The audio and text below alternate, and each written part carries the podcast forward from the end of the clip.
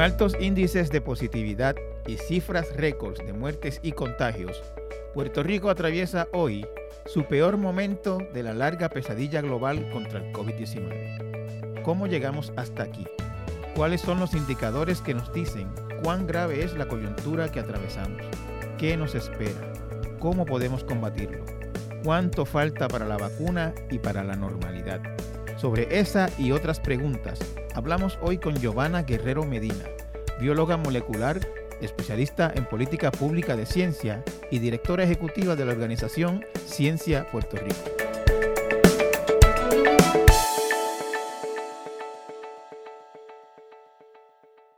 Saludos a la audiencia, eh, gracias por escuchar eh, mi podcast eh, y por conectarse nuevamente.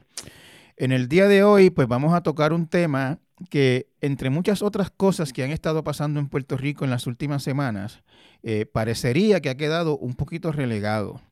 Eh, dejó de ser eh, el tema principal en las noticias e incluso hasta uno puede decir que en comentarios en la calle, lo cual es muy extraño porque esto ocurre al mismo tiempo en que los indicadores que se usan para medir eh, la, severidad o el desarrollo de, la pandemia del COVID-19, que es de lo que estamos hablando, pues eh, los indicadores que se usan para medir cómo está eso están probablemente en el peor momento en Puerto Rico desde que esto empezó en marzo.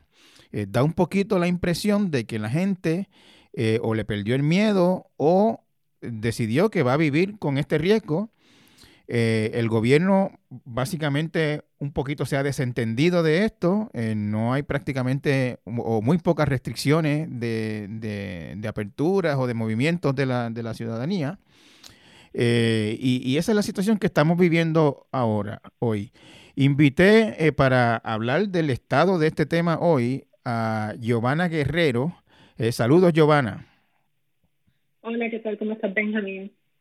Estoy bien, eh, aquí encantado de estar hablando contigo en esta tarde. Chévere.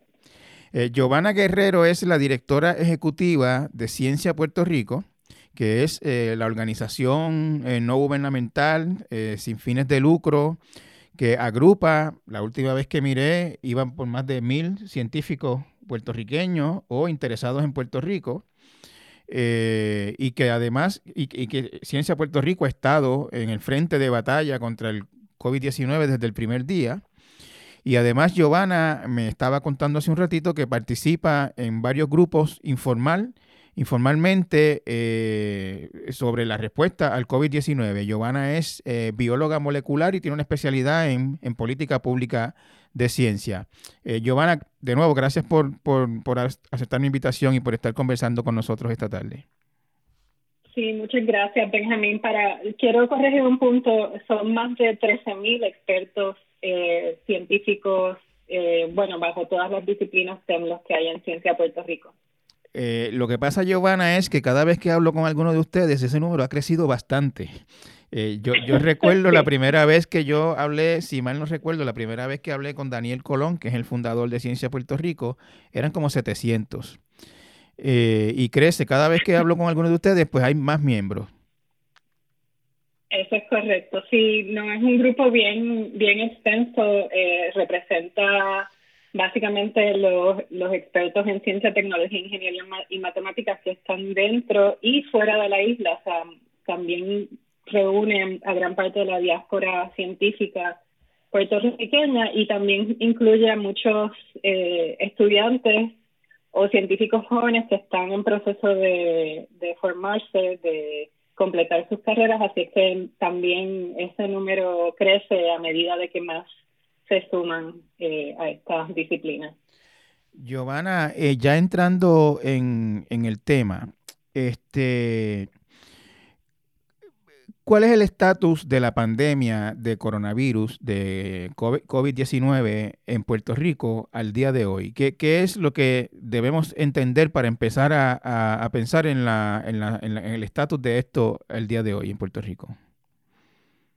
Bueno, sí, como tú mismo mencionaste, ahora mismo es, estamos en el peor momento en el que hemos, en el que Puerto Rico ha estado hasta ahora en la pandemia, tanto el número de eh, muertes eh, tuvimos récord de muerte hace unos eh, unos cuantos días y, las muertes continúan subiendo.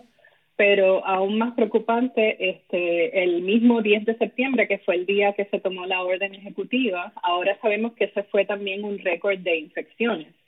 Este, hubo más de 600 personas que se infectaron, que, que ese día dieron positivos a las pruebas moleculares. Este, así es que eh, también tomando en contexto de que ese fue ese día se, se reabrieron varios sectores de la economía que estaban cerrados, se abrieron los gimnasios, los casinos, eh, los cines, este y ahí y también se flexibilizaron algunas eh, medidas de capacidad, por ejemplo, los restaurantes se abrieron de 33% a 66% de capacidad. Pues a mí eh, me preocupa mucho lo que esto quiera decir en términos de la las hospitalizaciones y las muertes en, en lo que queda de septiembre y lo que queda de octubre si no se, si no hay un cambio eh, pronto, ya sea un cambio en las medidas de seguridad eh, o un cambio en cómo la gente se, se comporta y cómo se cuidan eh, ellos y, a, sus personas cercanas. Giovanna, yo, yo, yo, recuerdo que en, en, algún momento el doctor José Rodríguez Orengo, que es el eh, director ejecutivo del Fideicomiso de Salud Pública, que es una de las organizaciones que ha estado también en el frente de batalla de, de, este problema en Puerto Rico, él me decía en algún momento cuando se, antes de la orden ejecutiva que está vigente ahora, hubo una orden que tenía algunas restricciones y que decía en el momento en que se estableció aquella, aquella orden ejecutiva, el índice de positividad en Puerto Rico estaba entre 5 y 6%. Y él me decía que para sentirse seguro debía estar entre 2 y 3%. Eh, escucho ahora que a nivel de todo Puerto Rico está en 8%. Eh, tú, tú, nos puedes explicar eh, a grandes rasgos qué, qué, es el índice de positividad y por qué debemos estar mirando ese indicador? Sí, el índice, el índice de positividad te da una idea de el porciento de pruebas eh, que salen positivas tomando en cuenta el total de pruebas. Porque si tú miras solo los casos, digamos que hoy hubo 200 casos positivos, ese número depende en realidad, ese es un número hasta cierto punto arbitrario, porque no les estamos haciendo pruebas a todo el mundo en Puerto Rico, o sea, no son solo 200 casos infectados en Puerto Rico, hay muchos más. Eso depende, ese número eh, depende de cuántas pruebas te estés haciendo. Y pues por eso es que eh, muchas salubristas utilizan eh, ese por ciento, el número de pruebas positivas entre el total de pruebas totales. Algunas personas, la fórmula de positividad, hay también diferentes maneras de calcularlas. Algunas personas usan las pruebas, como acabo de mencionar, eh, creo que ese 8% es mirando específicamente los casos positivos que hay, tomando en cuenta el total de personas que se están haciendo las pruebas, pero básicamente eso te da una noción de este de cuántas de, de esas pruebas están saliendo positivas. Eh, así que ese número también eh, no solamente te da un indicio de cómo va la pandemia, o sea, si sube eh, pues obviamente es, un, es preocupante porque el numerador, el número que va encima en esa fórmula, que son los casos, pues que, si sube quiere decir que ese número está subiendo. Pero también eh, te da una idea de los sistemas que tienes para, para prevenir. Las pruebas son parte de los, de los sistemas que Puerto Rico tiene para defenderse contra el COVID, para detectar quién está infectado, y para que entonces estas personas se puedan aislar, se puedan separar, puedan frenar esos, esos contagios. Eh, pero si, si no tienes suficientes pruebas, si, si esa, ese positividad está alta, también te indica que no estás haciendo suficientes pruebas. Eh, que ese denominador no es lo suficientemente grande para captar todos los casos que, que o la gran mayoría de los casos. En, a, a, eso yo iba, Giovanna. Este, antes de entrar a otra pregunta que tenía sobre la positividad, tú, tú misma me llevaste a, una duda que yo tenía. Al día de hoy, eh, ¿se están haciendo las pruebas suficientes en Puerto Rico? Pues obviamente no, porque la positividad, lo que la mayoría de las agencias eh, salubristas indican es que si esa positividad sube de 5%, una de las primeras cosas que tienes que tratar de hacer es subir el número de pruebas que estás haciendo. Eh, eso lo, son recomendaciones de la OMS, la Organización Mundial de la Salud, de la CDC, de muchas eh, agencias con expertos.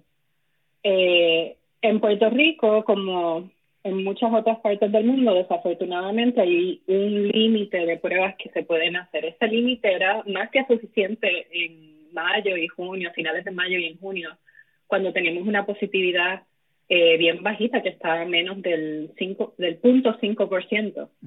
este, pero ahora mismo esa misma cantidad de pruebas que estamos haciendo, que es alrededor de 4.000 por, por semana, un poquito más quizás, eh, pues no nos da, no nos da, eh, no nos da Obviamente, si, si pudiéramos subir ese número, pues esa positividad bajaría y entonces eso nos ayudaría a detectar más casos positivos.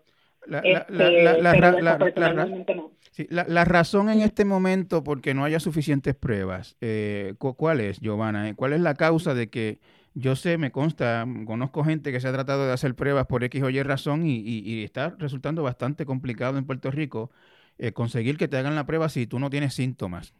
Eh, ¿cuál, es la, ¿Cuál es la causa de que en este momento no sea fácil hacerse una prueba de COVID-19 en Puerto Rico?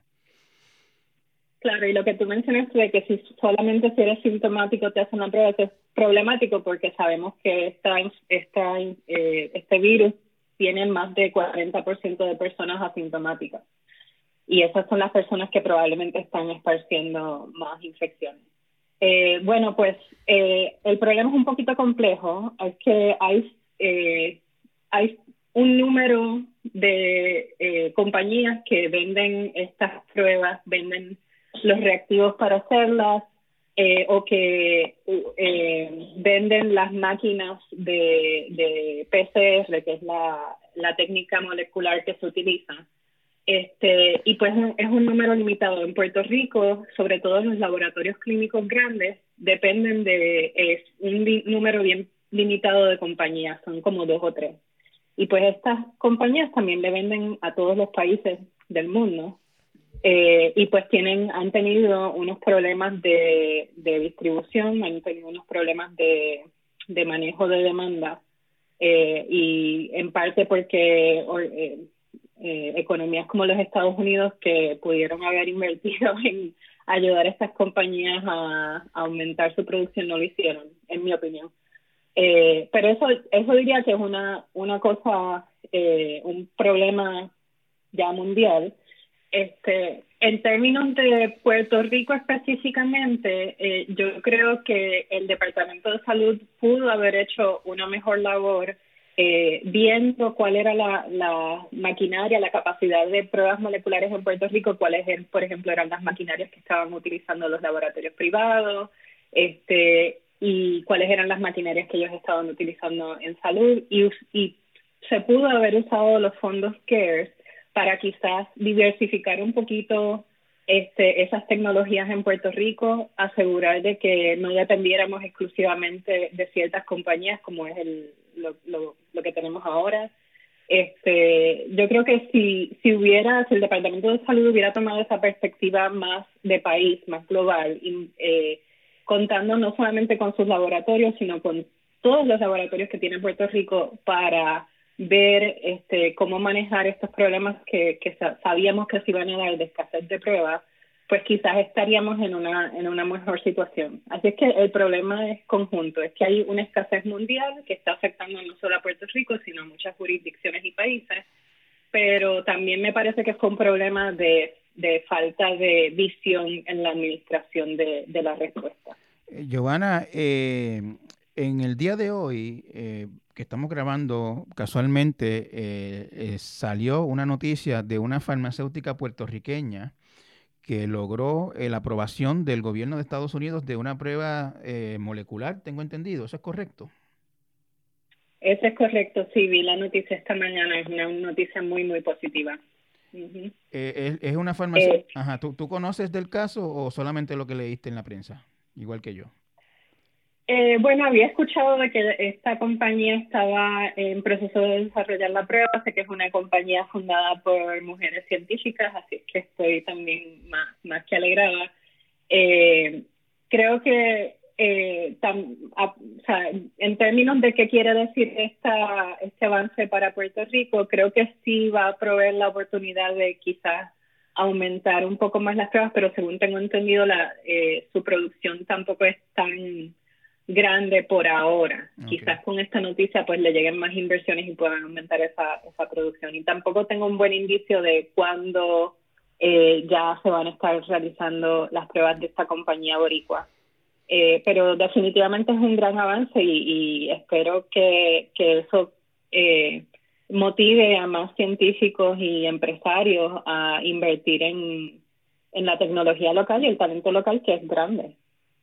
Giovanna, eh, volviendo de nuevo al, tema de las pruebas eh, o de la, no cantidad suficiente de pruebas en Puerto Rico, para, efectos de entender eh, la, magnitud de este problema o, el desarrollo de, este, de, esta pandemia en Puerto Rico, ¿cuál, es el, cuál, ¿cuál es la dificultad que plantea el que no haya pruebas suficientes? Eh, bueno, pues eso, como te dije, lo que, lo que quiero decir es que eh, tenemos un límite de cuántos casos podemos detectar eh, al día, a la semana. Este, eso quiere decir que, por ejemplo, lo que, lo que tú mismo mencionaste, de que al haber una escasez de pruebas y haber una alta demanda, pues los médicos, las agencias se ven forzadas a poner unas limitaciones más estrictas en quién se puede hacer la prueba y pues todo eso deriva en que hay eh, menos personas con el virus detectadas, que entonces dificulta eh, los esfuerzos de, de ablación de, de casos y dificulta los esfuerzos de rastreo de contacto, porque si tú no sabes que una persona está infectada, no puedes ir a este, no puedes ir a pedirle que, que se aísle, no puedes ir a pedirle que te dé con quién ha estado en contacto. Así que sí, esto, eso quiere decir que estamos solamente viendo un por ciento de la población eh, y no, no estamos viendo, tú sabes, todos esos casos que están ahora transmitiendo eh, el virus en Puerto Rico. E, en este momento, Giovanna, viendo eh, el aumento en los, en los contagios, el aumento en las muertes. La semana pasada hubo un récord de muertes. En dos días se reportaron 38 fallecidos por esta condición. Eh, en este momento, viendo ese panorama, ¿qué, es, qué, es, ¿qué es lo más que te preocupa? ¿Qué, es lo que te hace sentir el, frío ese por dentro que uno siente cuando tiene miedo? Eh, bueno, me preocupa un poco que obviamente me preocupa la situación, me preocupa que quizás lo más que me preocupa es que no estoy viendo unos esfuerzos proactivos por comunicarle al público la necesidad de protegerse. Este, yo creo que eh, también me preocupa que todavía en términos de los sistemas eh, eh, en Puerto Rico que, que, se supone que tengamos para protegernos de la pandemia, por ejemplo, lo que estábamos hablando de las pruebas, eh, el sistema, los sistemas de rastreo de contacto, todavía esos no los veo muy, eh, no están completamente corriendo a capacidad, no tenemos suficientes pruebas. El municipio de San Juan, por ejemplo, no está participando activamente de la red de, eh, del sistema municipal de rastreo. Este, y pues, en el caso del municipio de San Juan, entiendo que tiene su propio sistema de rastreo. Y lo tenía incluso antes que la red, me parece. Yo entiendo eso también, pero desafortunadamente eso, o sea, solo porque lo leí en el Nuevo Día es que no sé, no he visto ningún tipo de datos de ese sistema. Este, no hay información sobre dónde se está contagiando la gente en San Juan. Esa es la información que yo creo que sería muy importante saber. Eh, y como todavía no tenemos toda esa información eh, bien clara y bien establecida, pues yo creo que todas estas órdenes ejecutivas que se han estado dando desde que reabrimos en junio de manera grande y después volvimos a cerrar y ahora se volvió a reabrir de manera parcial, todas esas se han tomado en ese vacío eh, de sistemas de protección. Y pues a mí me parece que eso es lo, lo principal este, que, que, me ha preocupado de, estas, de todas estas órdenes ejecutivas, que lo primero que había, la primera prioridad del gobierno tenía que ser establecer esos sistemas y a, eh, condicionar estas, estas reaperturas a esa, eh, esa realidad. Este, Sí, esa, esa es mi opinión. Eh, mirando hacia el futuro, pues como te dije, yo creo que ahora mismo estamos en una situación donde en realidad la responsabilidad vuelve a recaer dentro en la ciudadanía.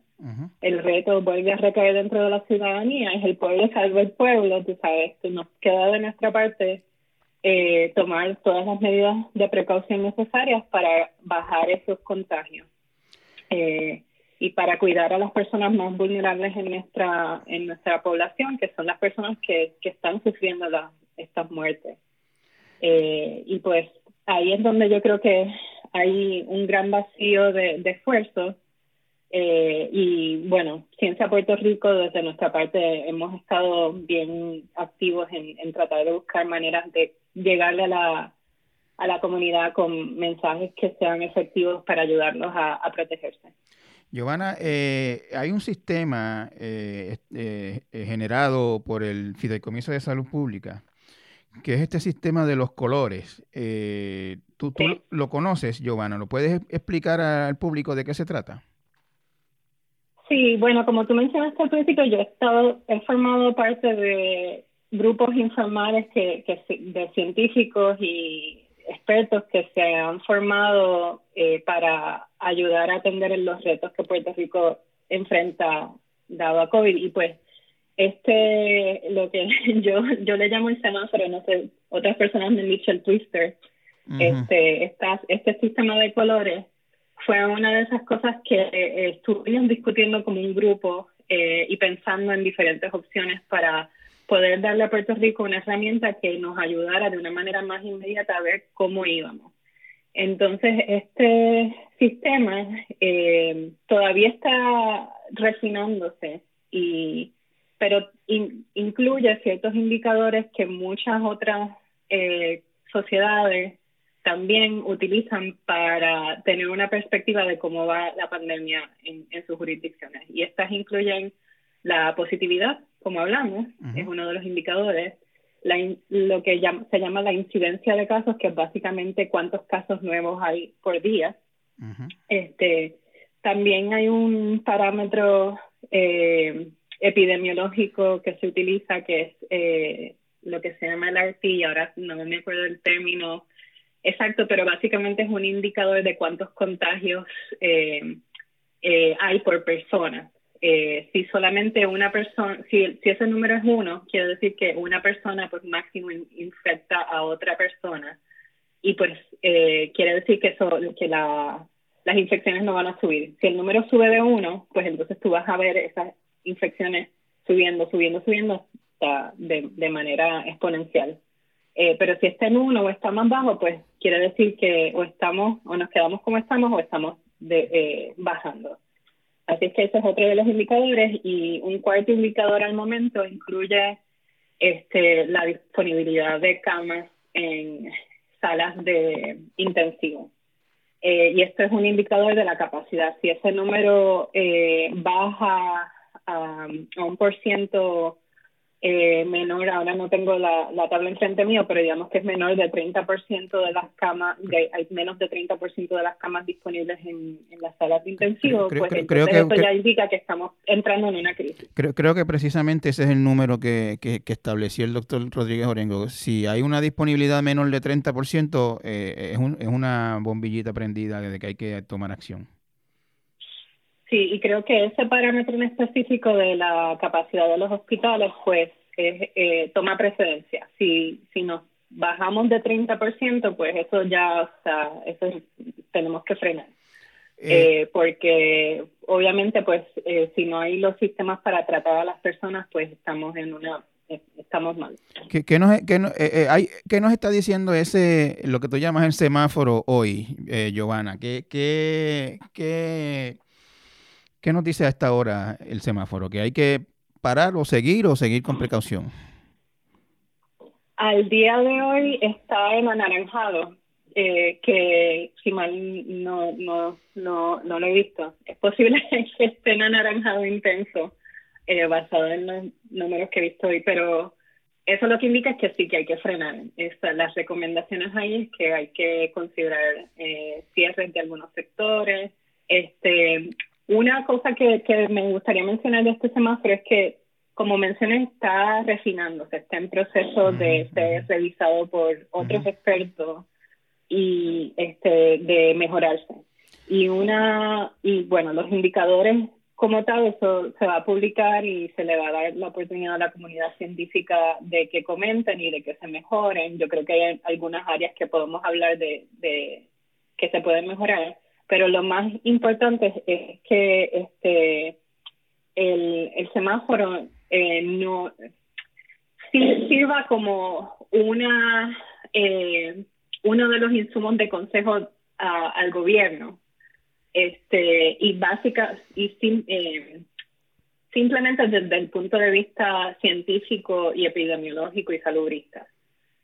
Más allá de eso, pues obviamente el gobierno tiene que considerar otras cosas, otros factores, la economía, la ciudadanía, el pueblo, pero yo creo que va a ser una herramienta que va a ser de, mucho valor para poder eh, tener una noción clara de este, cómo vamos, al menos desde el punto de vista de la salud, que en mi opinión, pues también tiene efectos en la economía. Si no, si no tenemos personas saludables para, para trabajar, este, pues no, no hay economía. Y hemos, visto, y hemos visto casos de negocios que, que, están, que han operado o han empezado a operar eh, y por no tomar en cuenta el tema de la salud, pues se ven obligados a, cerrar de inmediato porque se le contagiaron los empleados o, se regó que estaba contagiado por X o Y razón y la gente deja de, ir. O sea que, que es, bueno, es bueno tomar en cuenta la opinión científica y salubrista, eh, beneficia a todos. Eh, yo tengo entendido que hay un compromiso del gobierno de, de, leer ese semáforo y, actuar acorde a ello. Eso fue lo que dijo el doctor Rodríguez Orengo en la última conferencia de prensa. Sí, también lo he leído de parte del secretario que se ha expresado de esas maneras. Eh, yo espero que, que sí, que, que presten atención y más que mirar el semáforo, yo creo que es una debería ser una puerta para abrir con eh, para eh, abrir una conversación con la comunidad científica y epidemiológica sobre qué significan los números y poner esos números en contexto. Este, porque una cosa que también quiero evitar es que simplemente dependamos de, una herramienta sin, sin tener también un, eh, un entendimiento de qué quieren decir esos números. Así que este, yo creo que como todas las herramientas se tienen que este, poner dentro de un marco y utilizarse con cautela y, ser una eh, ser herramientas de discusión. Eh, y, espero que sí que, el, secretario como se expresó este tenga ese, ese compromiso. Giovanna, eh, de esto no se va, o sea, e, e, esta crisis global no la vamos a superar eh, me imagino yo que hasta que no haya una vacuna, ¿no? Eso es como lo que todo el mundo está esperando. Eh, antes de entrar al tema de la vacuna, eh, desde el punto de vista de la ciencia, eh, ¿hay, planteada otra ruta para, para, volver a una normalidad relativa, por lo menos? ¿O, es vacuna o vacuna? Bueno, yo creo que podemos podemos, si nos cuidamos, si bajamos la incidencia de casos, si podemos volver a estar en un panorama, por ejemplo, como el que estábamos a finales de mayo y en junio, podemos volver a, eh, o sea, yo creo que hay sectores que pueden volver a, reabrir, hay personas que quizás pueden volver a los trabajos con cuidado. Eh, si pudiéramos establecer más eh, más sistemas de pruebas. Por ejemplo, yo estoy basada en la Universidad de Yale y aquí a los estudiantes se les hacen pruebas cada semana y hasta ahora no ha habido brotes eh, en la universidad. Eh, si se pudiera eh, llegar a, esa, a ese panorama donde no solamente las incidencias han bajado, pero tenemos estos sistemas que había mencionado en pie, pues yo creo que vamos a volver a, a poder eh, relacionarnos un poquito más. Eh, no va a ser la normalidad como las, las sabíamos en, ah, este, tú sabes, el año pasado, como la conocíamos, va a ser una realidad con mascarillas por obligación, eh, o sea, las mascarillas no se van a ir, inclusive cuando salga la vacuna yo creo que vamos a estar todavía algunos años cuidándonos. Eh, va a ser una realidad donde todavía tenemos que practicar distanciamiento físico, donde todavía tenemos que eh, tener una eh, evaluación interna de cuál es el riesgo de una actividad o no. Pero, pero con esa perspicacia pues podemos eh, hacer algunas cosas y una cosa que iba a mencionar es que eh, dentro de estas campañas de comunicación que Ciencia Puerto Rico está liderando, hace poco lanzamos una que se llama Cuídate, Cuídame, que es una colaboración con Mercy Corps y con el Fideicomiso de Salud Pública de Puerto Rico, eh, donde estamos hablando precisamente sobre esos temas. ¿Qué quiere decir esta nueva realidad? ¿Cómo nos podemos cuidar y aún así pues mantener nuestra vida social, mantener nuestra salud emocional, mantener nuestras relaciones? Este, hay maneras de hacerlo eh, que las tenemos que adaptar y modificar para protegernos nosotros y para proteger a nuestros seres queridos, pero tú sabes, tenemos que buscar cómo convivir eh, por ahora eh, con el virus. Este, y estamos haciendo también, por ejemplo, conversatorios entre eh, líderes que de diferentes sectores, de los deportes, de, por ejemplo, personas que, que tienen canales de viaje, con científicos para que puedan contestar esas preguntas específicas que muchas veces nos hacemos de, ok, puedo ir a visitar a, mi abuelita, eh, si tengo que ir a, ayudarla con algo, ¿cómo lo puedo hacer? Protegiéndome a mí, protegiéndola a ella. Si quiero participar en este torneo de, de béisbol, tú sabes, ¿qué, ¿qué se puede hacer? Eso es lo que estamos tratando de, de desenmarañar con estas conversaciones. Eh, y bueno, sí, la vacuna yo creo que eh, viene por ahí, lo bueno es que hay muchos candidatos que se están desarrollando en estudios clínicos, eh, pero lo que la gente tiene que saber es que va a tomar tiempo. Aún si salga una vacuna, si una vacuna eh, pasa por las pruebas clínicas y es aprobada para finales de este año, que es lo que algunas personas dicen que podría ser realidad, la gente tiene que entender de que esas compañías tienen que empezar a producir esa vacuna en números grandes. Hay todo un mundo que, las necesita. Números grandes, este los números más grandes imaginables. O sea, la humanidad completa va a necesitar esa vacuna. Ni, más ni menos. exacto. Y, y bueno, también este se va, vamos a pasar por unas fases donde se le va a dar prioridad, por ejemplo, a los trabajadores de salud, a las personas que tienen mucha exposición, que se tienen que, que tienen prioridad para protegerse este, a las personas mayores, tú sabes, vamos a pasar por todas una fase, así que honestamente yo creo que vamos a estar mínimo hasta el verano que viene eh, con esto, sino inclusive, como dije, varios años más. Así que creo que es, bueno que empecemos a pensarnos que esto es una, estas son medidas de, de seguridad, como quizás ponerse el cinturón, este, tú sabes que hubo un cambio cultural, bueno, este, mis papás se acuerdan de cuando no habían leyes de ponerse el cinturón, no, que va, a haber leyes, pero hay que, hay que pasar por este cambio cultural de que hacemos esto para protegernos y porque es lo correcto. Giovanna, ¿y cuál es, desde tu punto de vista o según tu conocimiento, lo que has visto, estudiado o leído, eh, el escenario, ¿cuál es la, cuál, cuál, tú crees que va a ser la primera vacuna? ¿Para cuándo la vamos a ver? Yo no, desafortunadamente no tengo una bola de cristal.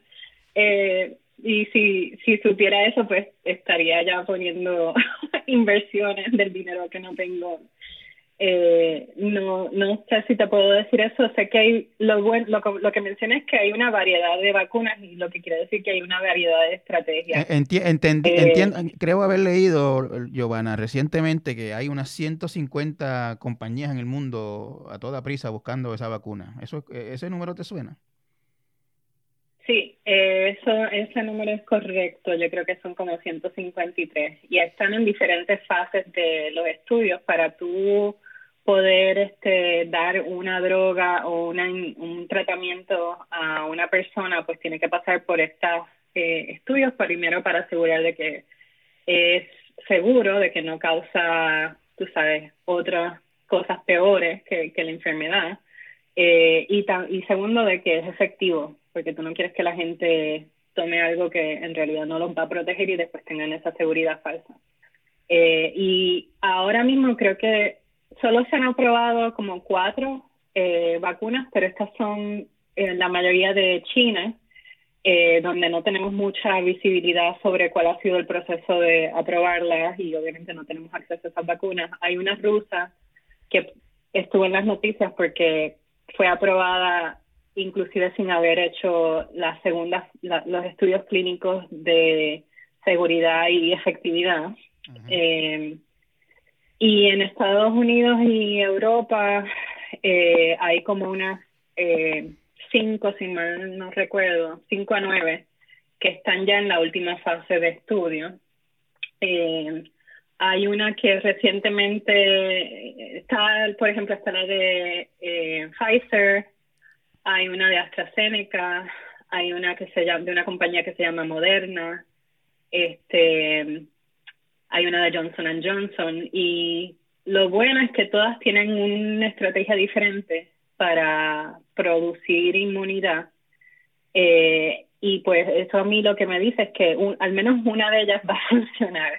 Eh, algunas de ellas, por ejemplo, utilizan eh, un virus inactiva, perdón, adenovirus inactivado como el vector y estos son este, unos virus que infectan fácilmente células y que básicamente lo que hacen es que es como una, un carrito que, que trae eh, las proteínas que, que van entonces a ser producidas por nuestro cuerpo que van a llevar a la inmunidad, que van a, a estimular la producción de anticuerpos. Yo, quería preguntarte, Giovanna, si, si, si si este tipo de, virus, el coronavirus, eh, el, eh, tiene un nombre científico que yo nunca me lo he aprendido, el SARS-CoV, algo así por el estilo.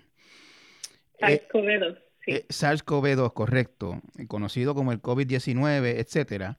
Si este tipo de virus, y esta es una pregunta quizás un poquito especializada, pero, pero probablemente la conoce la respuesta, por eso te hago la pregunta. Eh, e, es un virus de, difícil, de difícil manejo, de difícil, los anteriores coronavirus para los que hay vacuna. Eh, eh, ¿Han sido un desafío especial o, tú crees que existe la, ciencia que, con, relativamente rápido, con las pruebas necesarias y todo, se, va a encontrar esa vacuna? O sea, no, no, estamos ante una, no estamos ante una de estas enfermedades que, que nunca se encuentra la cura como, o que se tarda muchísimo como el, como el SIDA o el cáncer o qué sé yo. Sí, eh, sí, bueno, yo no soy viróloga y inmunóloga, tengo que hacer esa aclaración y salvedad, pero lo que sí me ha impresionado es que la, la ciencia definitivamente ha avanzado a pasos grandes para atender esta crisis, esta pandemia, y eh, fue ha sido inaudito la, la, velocidad con que se han encontrado, con, que se han hecho descubrimientos. O sea, el hecho de que a un mes de eh, reportarse el virus inicialmente en China, pues ya teníamos una secuencia completa del virus. Eso, o sea, eso es increíble. Y el hecho de que seis meses de haberse declarado, declarado una emergencia nacional ya tenemos unas vacunas que están empezando la última fase de estudio también inaudito. Y como dije, pues ahora hay unas tecnologías que antes no habían para desarrollar vacunas, eh, que son más seguras, que son más efectivas. Eh, quizás, así es que yo estoy bastante positiva, pero nuevamente hay que hacer los estudios para ver y, y para, para ver cómo se va a funcionar. Creo que con otros coronavirus en el pasado, eh, bueno, algunos son bien bien leves, o sea, son básicamente lo que producen es como un resfriado normal.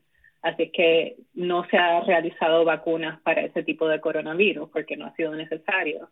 estaba el coronavirus que fue el que causó MERS eh, hace unos años en que salió de Arabia Saudita, eh, una enfermedad muy fulminante. pero y creo que se empezaron a desarrollar unas vacunas, no me acuerdo si fueron efectivas, pero la cuestión fue que esa enfermedad básicamente se extinguió sola, porque era tan fulminante que, este, tú sabes, se pudo aislar y, ya no hay más casos de, de esa enfermedad. Así que habría que hablar con un virólogo, alguien que conozca bien este tipo, esta familia de coronavirus, que por ejemplo entienda por qué todavía no hay una vacuna para el SIDA o una vacuna para el dengue, cuál es la diferencia entre esos virus y este, eso no, no lo sé, pero al menos yo estoy positiva con la diversidad de compañías que están y científicos y científicas que están tratando de atacar este problema. Eh, eh, eh, realmente, en pocas palabras, a nosotros nos parece una eternidad lo que llevamos viviendo con esta situación, con estas restricciones, este, sin, sin poder abrazar, sin poder besar, este, ves como, como estamos viviendo en, en este tiempo. Pero realmente esto empezó en diciembre y estamos en septiembre, son nueve meses. Eh, y tú me dices que en nueve meses ya hay de entre cinco a nueve eh, laboratorios en Estados Unidos o compañías que ya están en la etapa prácticamente de, lo que sería una etapa casi final de la producción de una vacuna. Sí, de los estudios de efectividad de una vacuna. Exacto. Y lo otro que mencionaría es que la manera en que se están, estas vacunas nuevas que se están probando, la producción sería mucho más rápido. La manera en que se hacen las vacunas tradicionales, no sé si la gente sabe, pero es inyectando huevos de gallinas para que se reproduzca el virus que después se va a inactivar y inyectar en una vacuna. Eh, como estas vacunas no dependen de, del virus como tal, son más vacunas moleculares, este, pues la producción va a ser mucho más rápida. Así que sí, definitivamente es parece, parece una eternidad y yo estoy completamente contigo en eso, pero comparado con cómo se ha dado el desarrollo de otras vacunas, esto es eh, en realidad eh, súper rápido. Giovanna, está todavía por dilucidarse científicamente, creo que no hay, no, no, no hay evidencia concluyente todavía sobre eso si, si, si la persona que se contagia desarrolla inmunidad y no se vuelve, no se puede volver a contagiar, ya, eh, ¿eso todavía está sin dilucidarse o ya hay más información al respecto? Tengo entendido que todavía está estudiándose y creo que hay, eh, sí, que hay que darle suficiente tiempo de, eh, de tú sabes, desde que una persona inicialmente se infectó y entonces pasar por los controles de ver si pudo haber estado infectada de nuevo. Sí, esos, esos estudios todavía no están en progreso. O sea, e, en otras palabras, no hay al día de hoy evidencia definitiva con respecto a si se crea una inmunidad al COVID-19 en, en la persona que se contagió. Que yo sepa, no. Sí, pero no estoy, no estoy completamente siguiendo la literatura en esa área. Giovanna, este, ¿qué ves? Eh, ¿qué, tú, qué tú quisieras que, hiciera el, gobierno de Puerto Rico en las próximas semanas? Ante la, orden ejecutiva, entiendo que era de tres semanas y creo que eso eh, estamos en la, yo creo que concluyendo la segunda. Eh, ¿qué, tú esperarías que hiciera el gobierno para proteger a Puerto Rico de, de, de la situación tan, tan grave como está ahora mismo?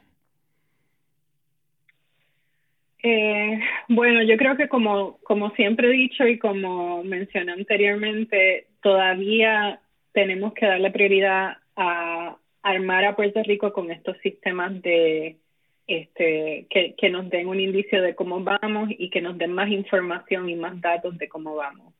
Eh, el sistema de rastreo municipal ha estado creciendo y están, han estado produciendo reportes.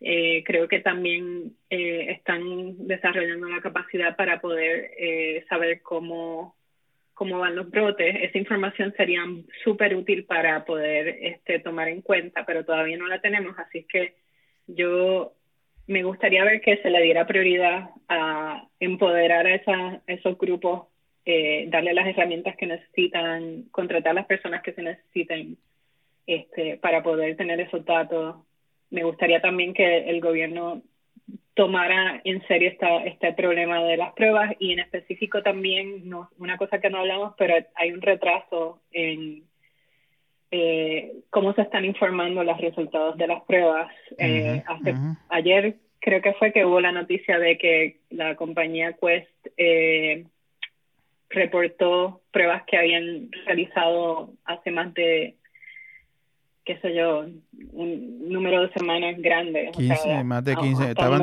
estaban, tardándose más de 15 días en entregar los resultados, lo cual pues hace inútil al hacerse la prueba, porque si tú no, cuando recibes el resultado ya o te curaste o te moriste. Correcto. Y eso es algo que tiene que ser arreglado, sobre todo si vamos a estar usando este semáforo, por ejemplo. Eh, el semáforo es tan bueno como los datos que lo componen y si el semáforo te está dando eh, la visión de, de, un Puerto Rico hace dos semanas eh, atrás, pues no, es un buen semáforo. Así que eso, esa tiene que ser la prioridad ahora mismo. Eh, en términos de, de órdenes para si abrir o cerrar, pues desafortunadamente yo creo que tenemos que volver a tener un poquito más de cuidado con los espacios que sabemos que son riesgosos porque han habido brotes en otras comunidades, porque sabemos cómo se transmite el virus, eh, espacios cerrados que tienen pobre ventilación. Eso, eso ahí la gente no debería estar entrando y este, tú sabes, si, si se puede enfocar la orden ejecutiva en asegurar que la gente no, no entre esos espacios, pues eso es algo que, que tenemos que considerar. En realidad, yo sé que hay mucha gente sufriendo en términos de la economía y los trabajos y, y me duele mucho cuando tengo que decir que mi opinión es cerrar, pero sí, o sea, yo no veo cómo podemos eh, controlar lo que está pasando ahora mismo, bajar esa incidencia para que podamos eh, manejarla mejor sin hacer unos cierres eh, en, diferentes sectores. Giovanna, hay, hay, hay, gente, hay gente eh, con el discurso de que la, el noventa y tanto por ciento de los muertos tienen más de 60 años, tenían otras condiciones. Este, la inmensa mayoría de la gente no tiene, no le da nada, no tiene ni siquiera síntomas. Este, como queriendo hacer ver de esa manera que esto no es una amenaza tan grave como se le ha, como se le ha pintado. Eh, ¿qué, tú le dirías a alguien que te dice a ti, como yo sé que te lo han dicho en las redes sobre todo, este, están exagerando, se están muriendo viejos que ya se iban a morir como quiera de otra cosa? Eh, ¿Cuál, cuál, qué, ¿Cómo se puede responder a eso?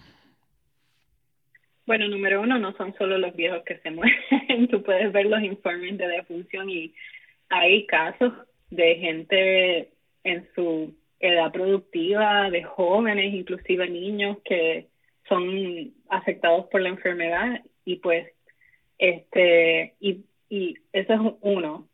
Y lo segundo es que, que yo diría es que bueno, o sea, yo tengo mi papá que ya está en su edad eh, saludable, gracias a Dios, pero eh, pero o sea, yo, yo no lo considero como que un número descartable y estoy seguro que todo el mundo tiene personas en su vida que son así.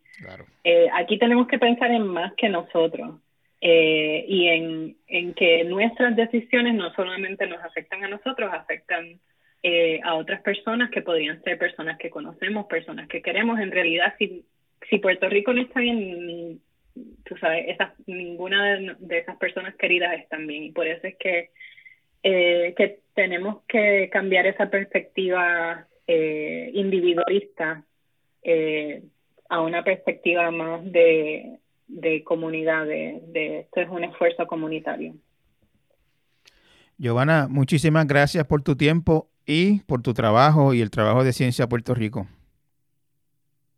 Sí, gracias a, ti y a, los colaboradores periodistas y comunicadores. Yo sé que hacen, este, han estado haciendo un trabajo bien algo comunicando eh, lo que está pasando en Puerto Rico y hemos podido colaborar con, el Nuevo Día y con otros medios de prensa para también servir de puente entre los científicos y, y el pueblo puertorriqueño. Así que muy agradecida por todas estas colaboración. Gracias a ti, Giovanna. Siempre agradecido de tu, de tu esfuerzo y de tu colaboración. Gracias, igual.